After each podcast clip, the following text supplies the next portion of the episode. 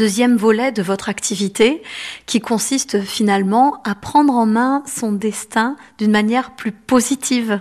C'est ça à devenir euh, euh, artisan de son, de son destin, à comprendre que nous sommes nos propres sculpteurs. C'est nous qui décidons qui nous sommes, c'est nous qui, qui, nous fabriquons et, qui sommes en mesure de nous transformer, puisque rien n'est figé et il faut accepter pour ça de laisser tomber sa vieille peau.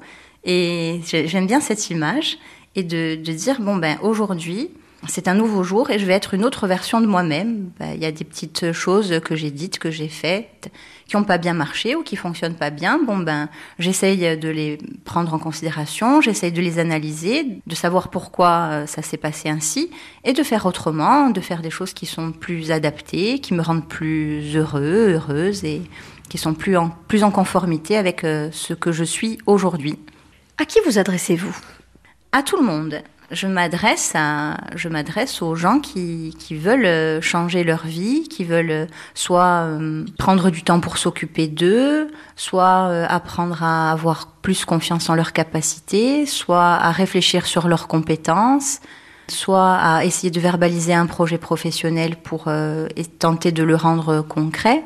Je m'adresse aux gens qui ont envie de passer des concours, de d'avoir une prise de parole plus efficace, de devenir euh, plus calme et plus serein, euh, de manière à, à avancer dans la vie avec plus de facilité.